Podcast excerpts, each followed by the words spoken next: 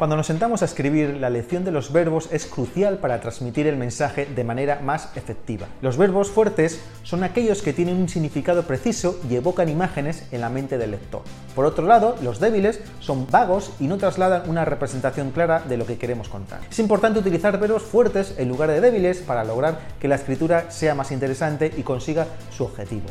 Un ejemplo de un verbo débil es hacer. Es muy común y se usa con mucha frecuencia. Sin embargo, no transmite una idea nítida y seguro que se puede reemplazar por un verbo más fuerte. Por ejemplo, en vez de hacer la cena, se puede decir preparar la cena. El verbo preparar es más específico y muestra una imagen más clara en la mente del lector. Otro ejemplo de un verbo débil es decir. También se usa con mucha frecuencia, pero no dibuja acciones en la mente del que lo está leyendo. En lugar de escribir dijo que estaba cansado, se puede optar por se quejó de estar cansado. El verbo quejarse es más particular y evoca una imagen más nítida. Los verbos fuertes también ayudan a crear un tono específico. Por ejemplo, el verbo gritar sugiere un pensamiento más fuerte que el verbo decir. Si quieres transmitir un tono más agresivo, usa el verbo gritar en lugar de decir. En resumen, emplear verbos fuertes en vez de verbos débiles es esencial para conseguir que la escritura sea más efectiva y producir imágenes más claras en la mente del lector.